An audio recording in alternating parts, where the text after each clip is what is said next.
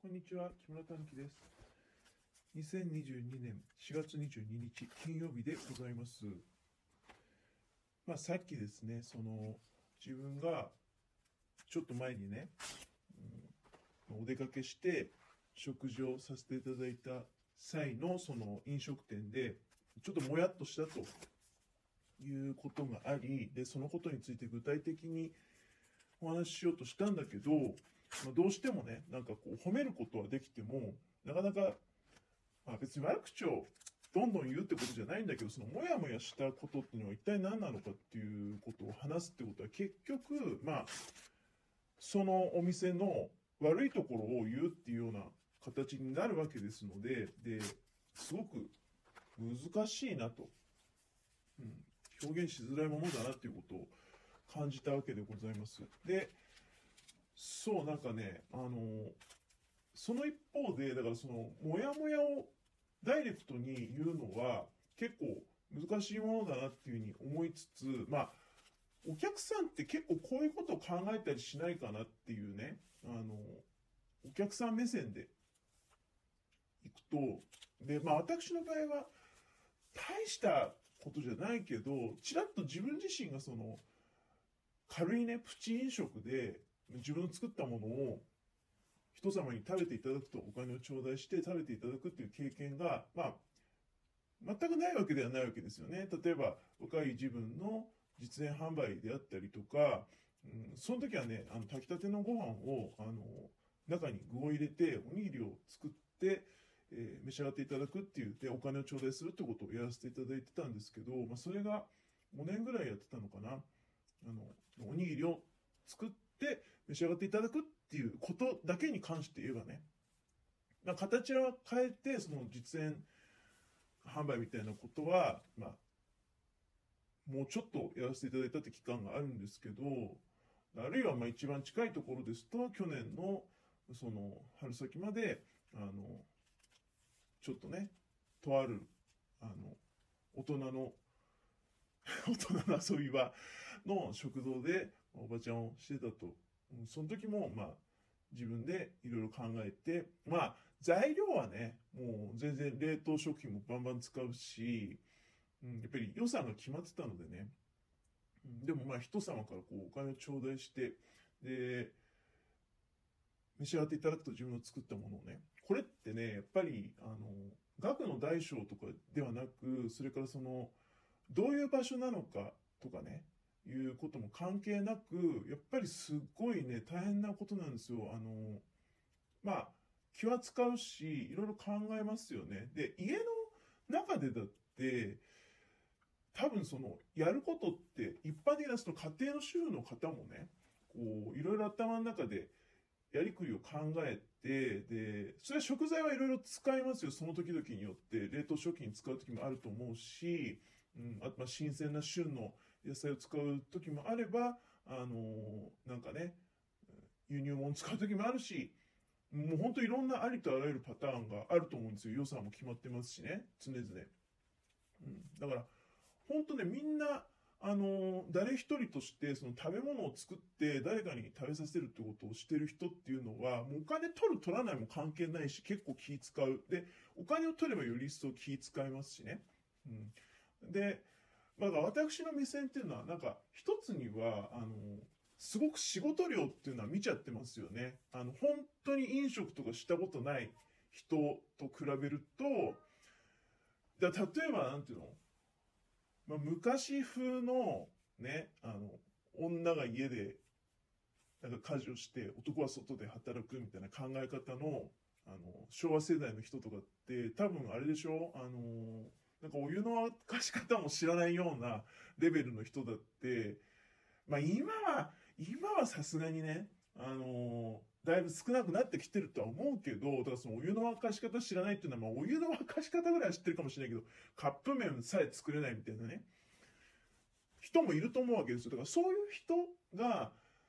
見る目線とは明らかに違うわけじゃないですか、こちらは。その仕事量っていうのは絶対やっぱり見ちゃうわけですよ。その食材がいいものを使っていれば、あの、当然美味しいものができるし、で、その分、お支払いする金額っていうのも高くなるっていうのは当たり前のことであって、だから高いお金を払えば美味しいものが食べられるっていうのはある程度まあ当たり前のことであるっていう前提があると思うんですよ。で、その上で、あの、食材とかとは関係のないね、仕事量っていうのをやっぱり見てるよね。うん、そこそこ家事をきっちりこなすような主婦の人っていうのもそういう目線で、あの、仕事量みたいなものを観察してる人もいるんじゃないかと思うんですよ。だから全然主婦の人なんかはいきなりその、まあ、フランス料理とかは無理だよ、専門料理は。だけど、チェーン店とかに行けば、ちょこっとしたものぐらいはやっぱりそれはすぐマニュアルとか見てね、作って出すことは可能だと思うんですよ。うん、で、うん、すごくだから、自分がお客さんとして行った時にも、まずはその、料理の良し悪し、食材がいいものを使ってるかどうかとかいう以前に、なんか、だからさっきもちらっと味だけじゃなくてトータルでって言ったけど、仕事量を見ていて、なんか例えて言うと、なんか会社とかで自分の上司が自分の方がいっぱい働いてんのに、なんか上司の方がお金いっぱいもらってて、まあムカついちゃうみたいなことあるじゃないですか。それで、いや上司には上司なりの、まあ当然やるべきことがあって、それは目に見えないこともいっぱいあって、あの、下の人からしてみたらね、うんなんか、全然見えないようなことを、実は陰でね、あの、上司っていうのはちゃんとやっているという、まあ、前提でね、お金は当然もらうものなんだっていうことの方が、まあ、ほとんどですけど、まあでも、たまにはそうじゃないこともあったりして、なんか、ちょっとだけ、車歴が長いぐらいで、なんか年功序列で、本当に何もしてないのに、もう、金もらってんな、みたいな。いうことってあるじゃないですか。一般的なことに置き換えると。で、飲食とかでも、なんか、やっぱりそこそこ、ちょっとでもかじったことのある人だと、その、食材とか出てくる料理の味云々以外にも、すごくだから厨房の中とか観察しちゃってたりとかね、この仕事量で、なんか結構いい商売してんな、みたいなことも、ちらっとね、よぎっちゃう時もありますよね。あの、それはもちろん、場所代が高いんですよとかいろいろこう、言い訳はあると思うんだけど、ね、設備費用が初期投資がかかってるんで、まだ回収してませんし、初期費用みたいなこととか言われたって別にそれって関係ないじゃないですか。うん。で、例えば、安い食材を仕入れて、その分すっごい手間暇かけて、あの、お金を乗せてるっていうパターンもあるわけじゃないですか。で、それってすごく仕事量がいっぱいあるから、当然、で、まあ、そういう食べ物って美味しいものができるんですよね。だから、ある程度、あ、この値段も納得だなっていうこともあったりするわけですよ。だからその、こう様子見てて、この仕事量で、なんか、よくあの、あれだけの値段取れるね、みたいなことをちらっと思っちゃったりすることもあるんだよね。で、その一方で、だから、やっぱお客さんって、こういう比較してるよねっていう、まあ私だけかもしれないけどね、なんだけど、それに引き換えあの店のシェフってやっぱりすごいねとか思うわけですよ。だから、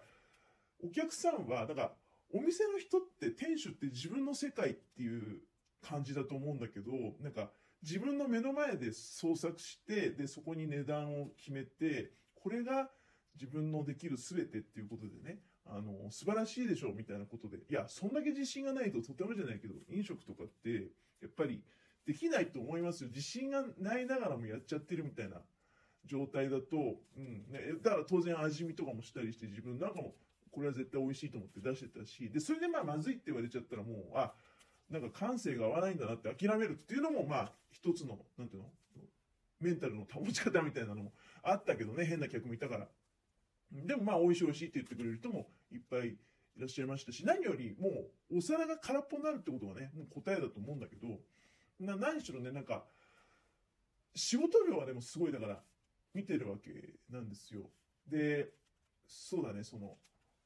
同じ値段で、今回は、だから、自分の世界で自分だけで自己満足で物をこう出し続けていると、お客さんの側っていうのはね、必ず常にやっぱり比較はしてますよ。何かしらと。あの自分のものと比較するっていうのはないよ。それは恐れ多いことなので。まあ、相手は何だってね、やっぱり、あの、一つお店を構えてやられてるプロであるわけだから、自分のものと、でも最悪自分のものと比べちゃう時もあるよね。こんぐらいだったら私でもできるんですけど、みたいな。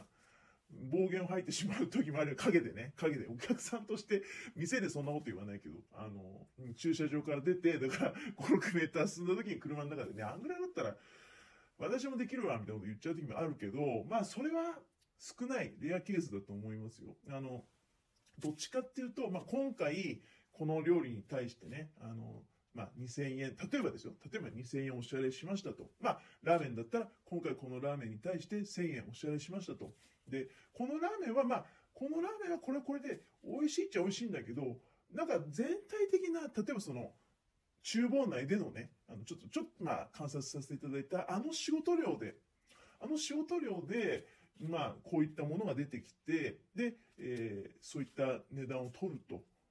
なると、それに引き換え、じゃあ、あの店の、あのラーメン屋さんの店主ってすごいねっていうような比較が生まれてるわけですよ。で、その結果、まあ、二度とね、例えば A っていうお店には二度と行かないけど、やはりすごいと思った B のお店にはもう一回行こうと。やっぱり B のお店に行って食べたいと A のお店を、に行ったことでね、あの、A のお店を新たに知って、A の店の方がすごいっていうパターンもあるけど、なんかね、今回そうじゃなくて、あ、やっぱり B のシェフってすごかったんだなみたいなことになったわけですよ。で、また本当もう本当すぐもう B の店行きたいみたいな。B の店の引き立て役みたいなね、ことになっちゃったんですよ。いや、でも、まあ、大体あれですよね。一国一城の主前として、まあ、おそらくですよ。自分の作ったものは最高で、あの、このぐらい高くても当たり前みたいなことを思ってるんじゃないかな、ちらっとでもっていう気が